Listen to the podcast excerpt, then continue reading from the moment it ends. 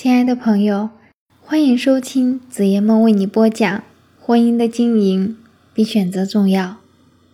婚姻中最有价值的不是贤惠，你是不是每天都进出于厨房，任由油烟摧毁你的美丽肌肤？你是不是忙于照顾孩子，丈夫却很少关心自己？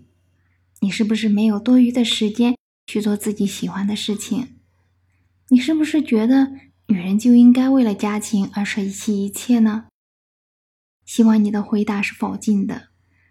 要知道，当今社会，人家都活到穿别人的鞋、走自己的路的地步了，而你却仍然固守着封建社会里的三从四德思想，那简直是太可悲了。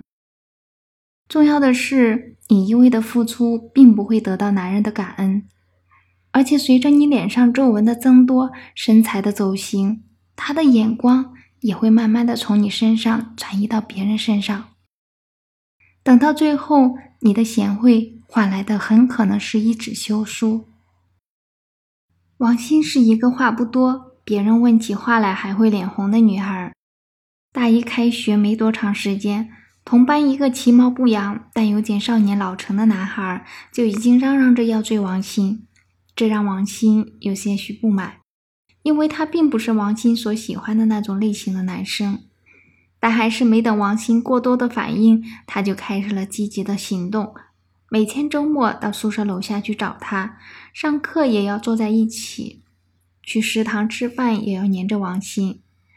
或许正应了那句“日久生情”，王鑫开始接受他，并对他不懈的追求所感动，然后两人开始恋爱了。大学毕业后。他们一起分到了一所国有大企业，两人也举行了婚礼。结婚不到一年，王鑫就怀孕了。于是他就对王鑫说：“以后你就安心做贤妻良母吧，生个儿子，买套房子，在这样一个小城市里过悠哉悠哉的日子。”就这样，王鑫辞了工作，留守家庭。可是没过多长时间，企业的效益开始下滑，一年不如一年。这让他着急了，于是，在父母的帮助下，他从县里调到了市里一家单位，随后又因为工作需要开始攻读研究生，两人相聚的时间变得越来越少。其实，王鑫也想过搬到县里跟他同住，但是想到孩子还要上学，老人无法适应陌生环境，最终还是选择留在家里。或许真应了那句“感情经不起距离的考验”，他们的婚姻也出现了问题。他与一个同共同考研的年轻女孩开始交往，等到王鑫发现时，一切都已经太迟了。面对着王鑫，他只有说了句：“谢谢你这些年来帮我照顾父母和孩子，可是我真的爱他，我想给他一个家，所以我们离婚吧。”听着他的话，王鑫泪止不住的流了下来。他问道：“那么我呢？难道你就没有爱过我？”“不，我爱你，但那已经成为过去。”听到他的话，王鑫笑了。“是啊，我爱你，但已经成为过去。”但糟糕的是，当王鑫走出婚姻时，却发现自己像是穿越了另一个时空。大学几年所学已经完全的还给了老师，几年的家庭生活让他与外界完全脱轨，而失去了依靠的他却不得不找一份工作来养活自己。可是对于一个曾全心扑在家里的女人而言，想要跟上瞬息万变的社会，谈何容易？现实生活中这样的例子很多。女人像保姆一样做饭、洗衣，为了家里打理一切。油烟熏老容颜，油盐酱醋成了生活的主题。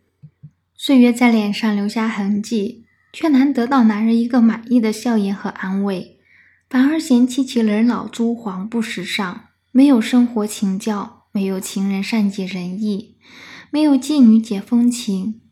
男人对情人是鲜花、礼物、金钱、甜言蜜语；对妓女玩世付费，而老婆好像真成了刘备之言。女人如衣服，而且老婆实在成了一件不愿再穿的旧衣服。